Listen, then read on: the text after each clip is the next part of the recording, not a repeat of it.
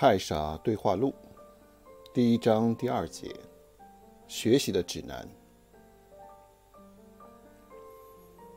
Jim 问：“关于你说的太傻的世界，也许我并不理解，但是似乎很多的教导灵性呀、觉醒的书籍都在教类似的概念，诸如‘当下的力量’之类的书籍。你说的太傻的世界和这种教导觉悟、觉醒的。”有什么不同吗？另外，你说的认识自己，好多地方也都说过，可是我并不觉得我多么不认识自己啊。就算你说我还没有找到我真正自己的世界，可我并不觉得还有什么其他的世界需要去寻找啊。能在自己生活中快乐、努力和创造价值，难道不是最完美的世界了吗？太傻说，你说的很多其他教导觉醒啊。觉悟的书籍，还有一些宗教的典籍，也包括很多励志啊、发展自我呀、开发思维的力量之类的书籍。他们和太傻天书都没有区别。你要是能把任何一本真正的、彻底的读懂，你都会从那里走上太傻的道路。但是这些书籍，即使你只是读过了，你却并没有真的读懂。你其实对每本书都是浮光掠影而已。然后在太大脑的病毒的固执和嘲笑中，说这本书没什么嘛，我都懂了。然后被你的大脑病毒击败，放弃了那些书的继续探讨，就好像太傻十日谈，即使它是留学领域的经典，又有几个人真正的读懂了呢？当然，如果你非要说，明明这本书不是一样的吗？怎么会没有区别？我只能告诉你，区别。只是你自己制造的麻烦。当然，每本书虽然最终的目标是相同的，但是教导太傻道路的焦点和途径不同。例如你说的《当下的力量》那本书，就是教导突破时间幻觉的一个技巧。你如果真的能把那一个技巧用到极致，你什么其他的书都不用，你可以走到太傻道路的第二步了。可惜呀，真正看懂那本书的人。实在是太少了。至于你说你找到的世界已经很满足了，你觉得你也没多么不认识自己，这只是你大脑病毒的惯用伎俩罢了。你真的觉得自己是很快乐的吗？快乐的你是不应该遇到任何的困惑和忧虑的，但是你却经常的陷入困惑和忧虑。而你大脑的病毒却不停地和你说：“每个人都是这样，这就是生活，忍忍就过去了。”你其实知道，你并不是完全的满意，也不是完全的快乐。完全的满意和快乐的人是不会去追逐所谓新的满意和新的快乐的。如果你还在寻找，还在追逐，那你肯定其实还没有找到，只是你大脑的病毒不停地和你说：“太傻。”并不存在，你不可能找到所谓你的世界这样的话而已。真正找到的唯一标准，就是你不再寻找了。真正找到自己世界的人，会彻底的理解太傻的生活原则：无需选择，不必追逐。当你找到太傻的世界时，你就不再进入任何的追逐。这也是你真正读懂这本书或者任何一本书，并找到自己世界的明显的标志。可惜很多人会一直抱着你刚才的那种观念，觉得没有什么太傻的世界，自己也很了解自己，然后放弃了这本书，就好像他们过去放弃每一本真正可以改变他们生活的书一样。还有更多的人，即使路过太傻天书，连去翻一下的欲望都没有。其实原因都是一样的。当你被大脑的病毒完全感染而不相信一切的时候，这个人已经死去了。而你现在还在读太傻天书，说明你的感染程度还不深，还对世界有希望，还在愿意寻找自己，还承认自己有不懂的事物。所以你还有回到一个纯净的大脑并找到自己世界的机会。不过，即使一个人拿起了这本书，成为了太傻天书的读者，一百个读者里，充其量只会有三分之一的人读完这本书，而其中只有一个人会真正的读懂这本书。吉姆问：“一百个人只有一个人会读懂这本书吗？”这个可是有一点让人望而却步哦。你刚才不是说这本书是很通俗易懂，并应该很有趣的书吗？既然这样，为什么大部分人都读不完，而且只会有一个人能读懂呢？就在《太傻十日谈》的指南里面，也才说十个人也会有一个人读懂那本书呢。太傻回答道：“读这本书和留学的人读《太傻十日谈》的实际经历是类似的。即使那本书已经成为留学领域的必读经典了，十个人也只会有五六个人真正的读完。也许会有三四个人会很喜欢那本书，而真正读懂那本书的人。”即使《太傻十日谈》已经出版五年了，十个人里面也确实只有一个。不过，这已经算是很高的比例了。真正读懂一本书的人，不仅仅会理解作者的意思，而且会真正的在实践中改变了自己处理问题的方式。你过去也很喜欢过很多书，但是哪本书是真正改变了你吗？如果你在类似豆瓣、当当的评书评中看到有人说，这本书不是谈留学，而是谈生活和世界的。我在这本书的帮助下发生了很大的变化。这个人才是真正读懂了。注意，不仅仅只是喜欢或者赞赏，而是真的用这本书来改进自己的学习、生活和工作方式的。这本书才发挥了他自己真正的价值。但是，能领悟到这个层次的人，十个人确实可能只有一个。而且他的人到底是被什么阻碍了呢？他们只是被自己、被自己的固执习惯和大脑毒毒病毒的偏见阻碍了你。你看有多少人看了多少遍《太傻十日谈》，原来怎么做申请之后仍旧怎么做申请，原来怎么生活之后还怎么生活，你就知道他只是觉得自己懂了，其实没有懂。而为什么读这本书，一个人受到的阻碍会更大？以至于只会有不到一半的人会真正读完呢？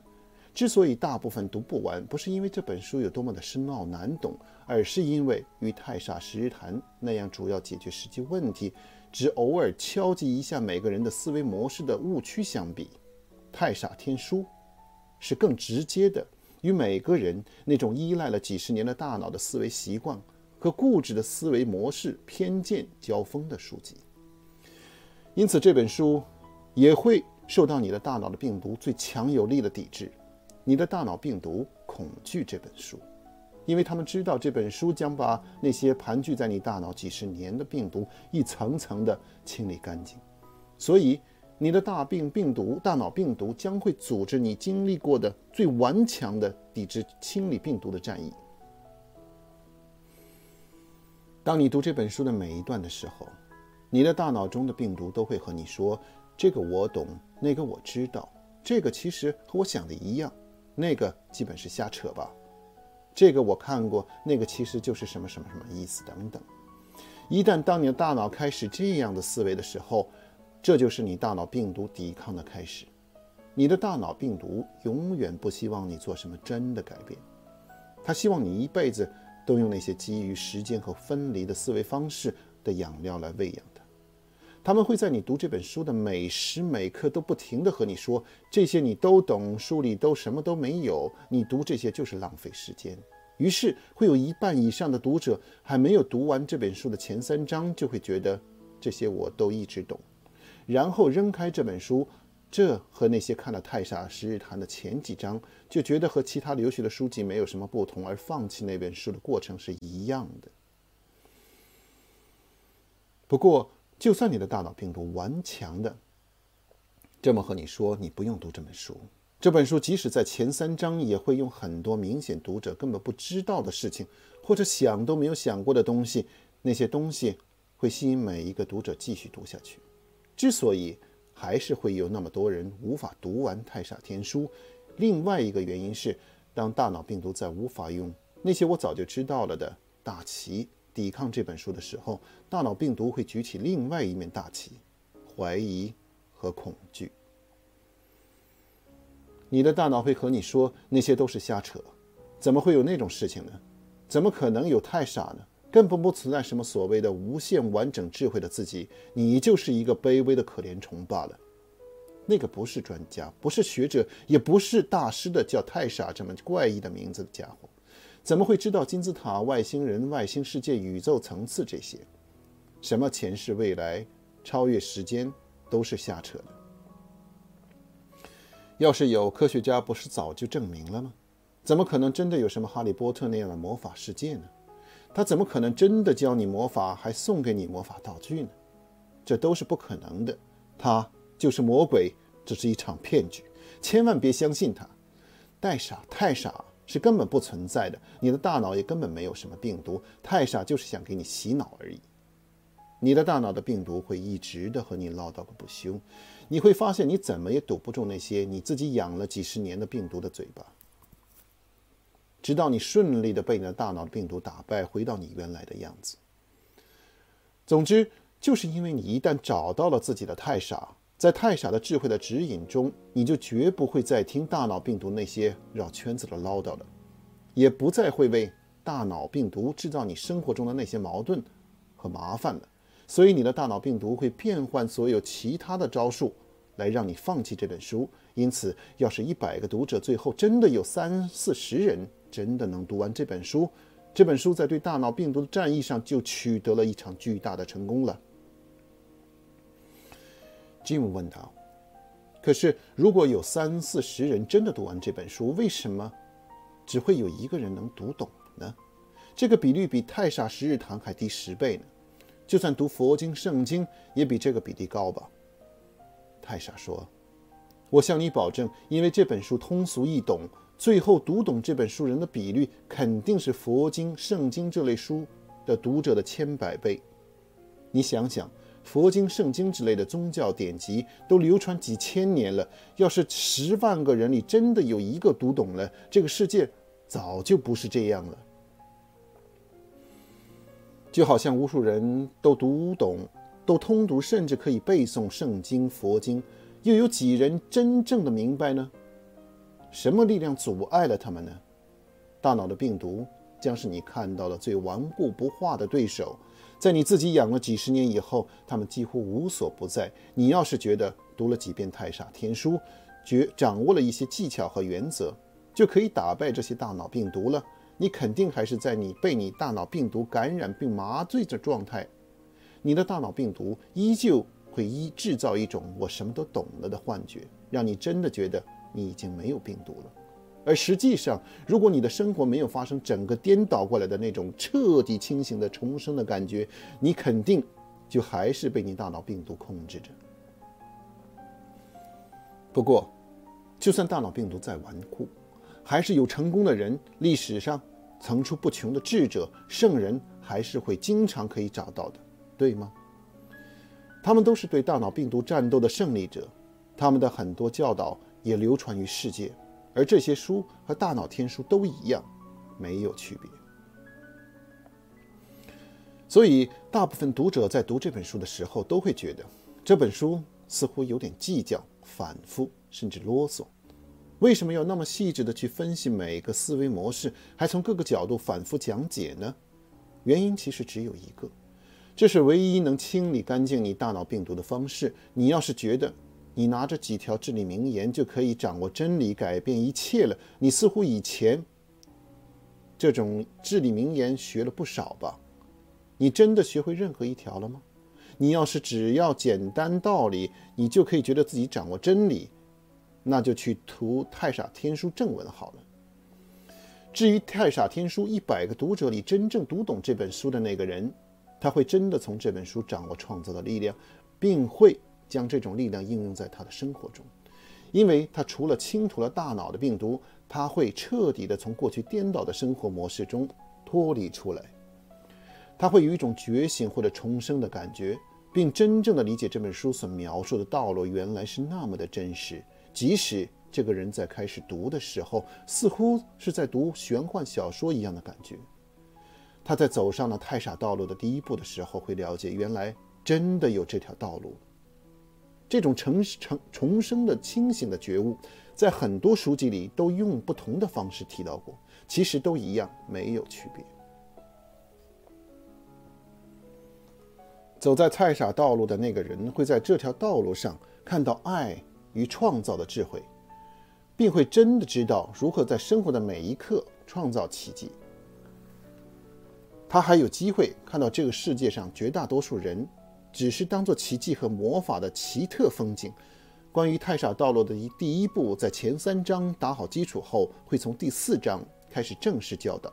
不过，大部分读者在走到那一章之前，就会被自己的大脑病毒打败了，更不要提及提能理解这本书并走上太傻的第一步了。就算你 Jim，你也许会觉得你可以无困难地掌握太傻时谈的真正的教导，你也同样。会觉得你是可以轻松掌握任何一门考试，完成任何一个其他人都会觉得很困难的工作，也是在金融投资领域游刃有余的未来之星。但是，我都不确定你是否能在第四次谈话之后一段时间真正走上太傻道路的第一步。如果到第六次谈话的时候你还没有走上第一步，你估计就已经被你的大脑暂时的打败了。你以后还会有机会，不过，那就不知道是什么的时候了。对我来说，百分之一的读者的成功比率，这已经是很高的比例了。一百个人里，即使有一个会因为这本书能走上太傻的第一步，那真的就是巨大的成就了。想想，一万个读者里，竟然会有一百个人仅仅一。因为这本书而走上太傻的第一步，这是一件多么令人兴奋和激动的事情啊！不过，太傻天书你是不可能读一遍就懂的，因为你现在还根本不会读书。我建议读者先耐心地通读一遍，然后再以每天一章的速度，花一个月的时间读三到四遍，你就可以某种程度地达到入门的位置了。但是，即使这样读，也不是真正的读书。你不可能通过这样读而成为一百个人里面那个真正的读懂这本书的人。究竟什么样的读书才是真正的读书？我们会在最后一次谈话中来教导。即使现在我说了，你也肯定不会真的这么去读的。Jim 问道：“可是，我要是觉得我读懂了，我怎么知道我是走上了你说的第一步呢？估计未来……”觉得自己读懂了的人会不少呢，就算是真的天书，都不会有一百个人，只有一个人承认自己读懂了吧？太傻说：“你的大脑病毒已经开始抵抗了。当你说‘就算这本书是真的天书’的时候，你的大脑在和你说这个世界不会有真的天书的，别信这个人和你瞎扯了。”在未来，类似这样大脑抵抗的情况无穷无尽。一些我会给你指出，大部分你得自己去对付。如果我每一次都给你指出，这本书就变得啰嗦无比。你懂了吗？每一次你面对这个问题，你会发现你的大脑病毒是一个多么顽固的对手。这也是我们在未来会反复的从各个角度讲解一个概念，而你的大脑会反复的说：“这些我都懂了，干嘛还反复的说呢？”就好像每一部分读者都会认为《大太傻十日谈》里有些啰嗦一样，可是即使那么反复地重申一些东西，十个人里面还是只有一个人读懂了那本书。读懂那本书的人肯定会理解那些反复强调的部分的意义。这部分书和《太傻十日谈》相比，一个很大的特点就是，你要是真的懂了，你会无可否认地去用它教导的。去创造，去改变你的生活方式。你不可能一边说你懂，然后又和过去一点变化都没有。一个真正读懂这本书的人，变化是翻天覆地的，就好像我刚才说的重生的感觉，一点都不是夸张。如果你还没有体会到那种彻底颠覆、颠倒过来的感觉，肯定是你没读懂。没有病毒的大脑只会看到你现在的样子，那就是奇迹的样子。如果你还不会施展任何奇迹，也无法创造任何事情，还是觉得你自己是在一个要在未来的不确定的命运中努力挣扎的一个人，你肯定还是被病毒感染着。注意，我说的奇迹不是比喻，在没有大脑病毒的时候，你不管创造一个新的大金字塔，还是只是创造一个伟大的企业，或者只是找到一个适合的爱人，你都不用任何的教导，你自然就会，那是你本来的样子。当然，就算一个人走上了太傻第一步，甚至走到了以后的步骤，学会了奇迹的创造，他每天最主要的任务还是继续清理自己大脑的病毒。这些大脑病毒的顽固是你难以想象的。你随时松懈一下，它们就会快速地从你不察觉的角落生长起来。你看，为什么大部分大师大部分时间都在冥想呢？清空你的思想，冥想是最直接的清理你大脑病毒的锻炼。我们以后教导很多更具体的清理大脑病毒的锻炼，但是你千万不要觉得这是一个多么简单的事情。随着这本书的深入，你会理解为什么这本书这本书清理大脑病毒的教程。一定要这么写。当然，就算你暂时被你的大脑病毒打败了，也没有什么关系。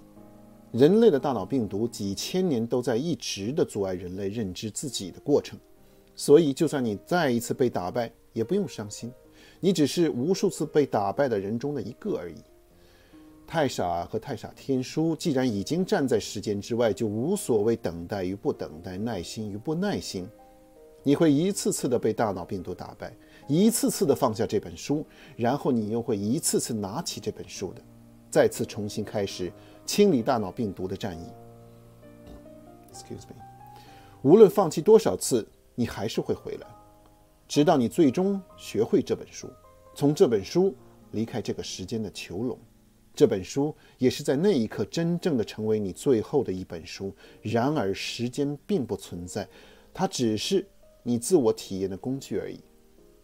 每一次你放下这本书，只是无谓的增加你在这个世界漂流的时间而已。所以我们会说，这本书是你的最后一本书，这是真的。这本书既然教导你超越时间，怎么会自己还在时间之内呢？时间就是让你自我学习和理解的工具。如果这本书还没有成为你的最后一本书，唯一的原因。只是你还没有做好战胜大脑病毒的为准备而已，你早晚会打败你的大脑病毒的。所以，即使你暂时没有被大脑打败，或者说你暂时的被大脑打败，也不要去责备自己，责备自己也是大脑的病毒之一。一旦你还在责备自己，你肯定还是没有学会这本书。一个真的读懂这本书的人，他会肯定的知道自己已经走上了太少的道路了。这种变化因为实在太显著了，所以不可能有人走上了，还怀疑自己是不是真的走上了。如果你在第六次谈话还没有体验到这种重生一般的变化，我就只能用我过去的经历和体验来讲解了。不过这样的效果会差一些，所以我会尽力的帮助你，在你，让你在那之前走上第一步的。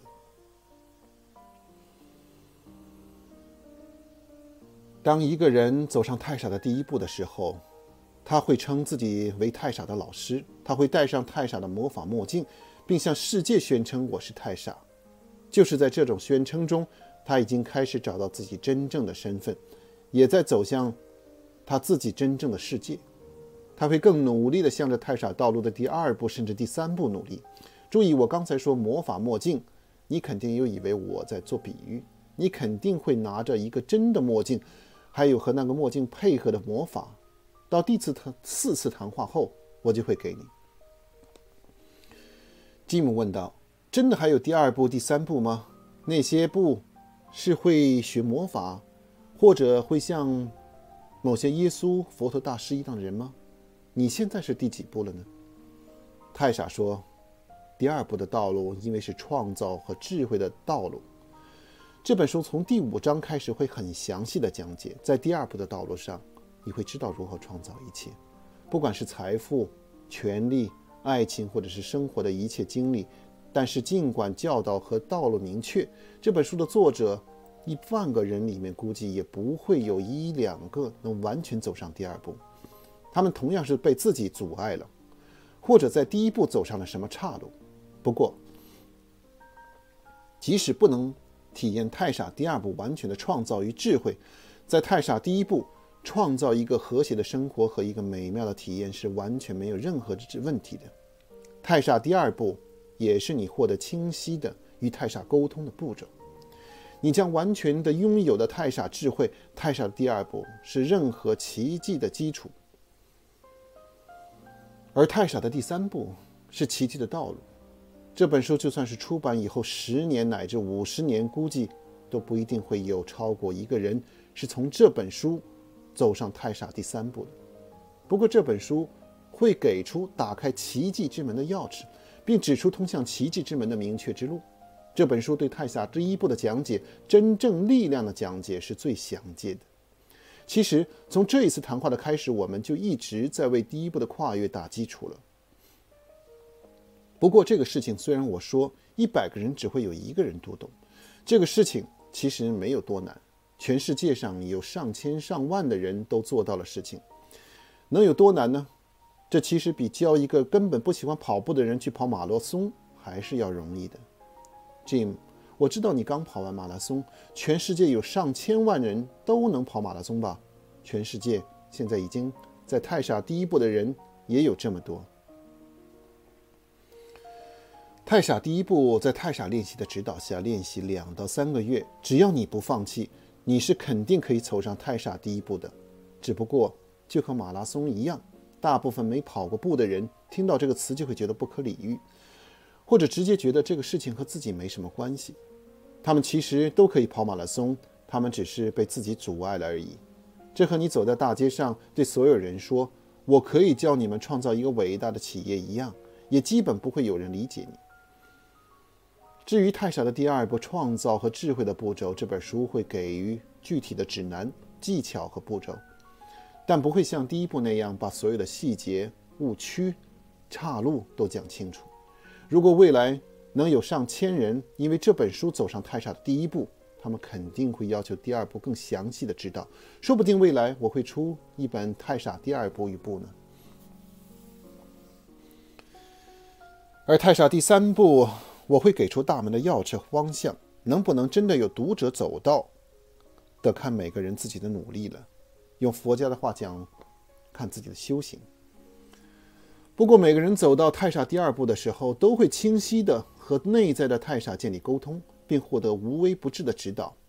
太傻会给予每个人指明具体第三步的道路和步骤的。至于你说模仿的一些事情，那些都只是简单的思维创造规则的使用罢了。思维是唯一真实的存在，所有的魔法都只是基于思维的力量对规则的使用而已。你现在之所以觉得自己不会魔法，原因不是因为你没有魔棒或者不会个咒语，而是你大脑的病毒一直在告诉你，没有魔法那回事都是瞎扯的。所以是你大脑的病毒阻碍了你的魔法能力。不用太傻到第二步，在太傻第一步教导的时候，我们就会教导你使用一些简单的魔法了。我还会送你一些魔法用品，便于你使用。你都不会。你都不用走上太傻第一步，就可以训练自己使用这些魔法了。当然了，你的大脑病毒刚才肯定又和你说：“这怎么可能呢？讲故事吧，到时候肯定用什么‘只要你相信了，你就可以做到’的话来忽悠你。”就好像《功夫熊猫》里面的乌龟大师给所有人留的卷轴一样，那些都是没用的东西。对于这些话，你其实只要在装作根本没有听到就是了，反正你的大脑也这么和你说了几十年了，让他自己说去吧。只要你耐心学到第三章，我保证你会知道我说的魔法到底是真的还是假的。至于我到底是走到了太傻的哪一步，耶稣和佛陀之类的历史上大师到底是走上了哪一步，到第四章和第五章我会详细和你分析，到时候你就知道了。放心。既然我答应了你无所不答，肯定不会像乌龟大师一样什么都不说清楚就飞走了。不过也希望你能有机会坚持到那一步之前，而没有被你的大脑打败。Jim 说：“好吧，既然你说的这么诱惑，我就暂时相信真的有魔法，也有奇迹，就先耐心的学下去好了。希望别和另外一个励志和灵性书籍一样。”都瞎扯什么信则灵之类的那一套就行。关于这本书的名字，是因为你叫太傻，所以这本书也叫《太傻天书》吗？而且你怎么会知道我对这个主题会有兴趣，然后找到我来进行谈话呢？太傻回答：“我是太傻天书的老师，是我在我自己太傻的指引启发下，自我命名为太傻。这个有先后的问题。太傻在时间的终点，我却还在时间之外之内。当然是我以太傻自我命名，而不是太傻天书用我的名字。你是否已经对这个这主题感兴趣？当然我不知道。但是我既然找到你做这次谈话，肯定有它的原因。如果你一定要我说出原因，我会说，因为在太傻十日谈中我们配合得不错。对于我，既然已经有一个合适的谈话者，又何必费力去选择呢？而且太傻天书的一个核心的教导就是选择，即囚禁自己，因此无需选择。既然我如此教导，我也肯定是如此行动的。你要注意，这只是我在回答你问题的时候，我说我不知道。而这句话，太傻天书在未来会不断的引导你，不断的重复。每一次你大脑的病毒和你说“我知道这个，我学过那个”的时候，你应该停下来，在那一刻说“我不知道”。这确实是真的，这也是在太傻指导下认知和被大脑指挥下的认知上的根本的不同。你的大脑会不断地和你说：“你知道这个，我学过那个，这些我都知道。”但是你的太傻会不断地帮助你说：“我不知道。”当你说“我不知道”的时候，我的大脑的病毒在那一刻就已经被清空了，你也在太傻中真正的知道了。关于我不知道的另一种表述是，原因我知道，但是我却无法在时间中把原因告诉你，因为一旦我了解了这种解释进入时间中，解释也就必然被时间扭曲而无效了。我不知道是太傻天书教导你的另一个基础咒语，它的功能是摆脱你的大脑病毒的围攻，并与内在的太傻连接。记住这个强有力的咒语，在第一章，请记住。一旦我开始施展某些咒语的时候，我会强特别强调，每当这个时候，请和我一起使用它。这些都是你走向世界之前必不可少的锻炼。吉姆问：“我和你一起完成太傻十日谈，那里面有很多对学习者学习那本书的建议。那对学习这本书的人，有什么类似的学习指南或建议吗？”学习这本书的最核心一个建议是，请首先暂时放下你头脑里那些你自己认为已经知道的以前对某种科学、宗教、励志书籍和其他类似的灵性书籍的一个固执固有的概念。这些概念本质上都是你学习任何事情的障碍。本质上，当我说我不知道的时候，这确实是真的。你虽然看过各种励志书籍、各种心理学、经济学、社会学、宗教经典。你真的觉得你知道吗？就好像你现在已经是某种金融专家了。你要是遇到一个炒股的大叔，那位大叔肯定和会和你说：“我知道这个曲线，我知道那个规则。”而你肯定也会诚恳地和他说：“你不知道，我也不知道。”记住，只有真正知道的人才会说“我不知道”，而那些什么都不知道的人肯定会说“我都知道”。所以和太傻十日谈一样。我建议每一个读者先放一放自己认为自己已经知道的那些东西，不要着急读了一两段就说：“哎呀，这不就是那个什么什么吗？我早就知道了，没什么新奇的。”然后将这本书扔到一边。这是无数次你错过那些真正改变你生活的书籍的原因。就好像如果一个人只是读完《太傻十日谈》第一章，就觉得自己什么都知道了，这将是一件很可惜的事情。他又错过了一本有机会改变他自己命运的书，而其实他什么都不知道，只是他自己的大脑阻碍了他自己。读过《太傻十日谈》的人都知道，往后这章节将会越发的精彩，可操作性更强，对你的震撼和触动也会更大。而最后一章将帮助你完成最后的超越。这本书也是一样，越往后，你会看到一个更大的世界。更精彩的内容，而这些内容在前面因为读限于读者的基础，都是不大可能涉及的。所以，对于这本书的每一个读者，就算你要放弃，也请耐心读完前三章。虽然更精彩的还是在后面，但是前三章却是一切的基础。单独看前三章的任何一章，你都不会有任何的完整的概念。只有读前三章读完之后，你才会某种程度上了解我们到底要说什么。我说过，我会努力让这本书变得更轻松、更贴近生活，这也是前三章的一个主要的目标，让每一个这本书的读者不会简单的因为空洞、艰深或者没有实际生活意义而放弃这本真正需要的书。当然，如果你觉得读完前三章非常的困难，那么不要继续推进向后读。前三章是这本书所有教导的基础，它包含了很多的练习、建议、指南和一些需要在生活中透彻理解的概念。你完全可以反复读前三章，练习前三章，直到你觉得真正有一种融会贯通的感觉为止。但是，不同的人会有不同的感觉。也许有人第一遍就能彻底明白，那是因为这些问题他已经反复琢磨了过多次了。也许有人会在前三章反复的徘徊，这也并不奇怪。另一个建议是，如果你觉得《太傻天书》正文太严肃、不易理解，可以直接阅读《太傻对话录》。读完每个对话录之后，再去读正文，最后再去做练习。正文是理解，也是提纲，但是却需要通过对话录的实践阐释，才能真正理解。这是一个严肃与轻松的平衡。而太傻练习册也是这本书的一个特色，你只有通过日常的每一天的经常的乱练习，才能真正掌握这本书。这些都是我们对学习这本书的建议。当然，你在学习过程中，你会在每一次谈话里看到更多具体的建议。当然，也不要把这些建议当做一个限制，所有的限制都是恐惧，没有任何的必须、必读或者必做的事情。更没有什么违反了就要受到惩罚的条教条，这些都只是大脑的限制模式而已。所有的限制其实都是来自于你自己。太傻只给予了建议，没有任何限制。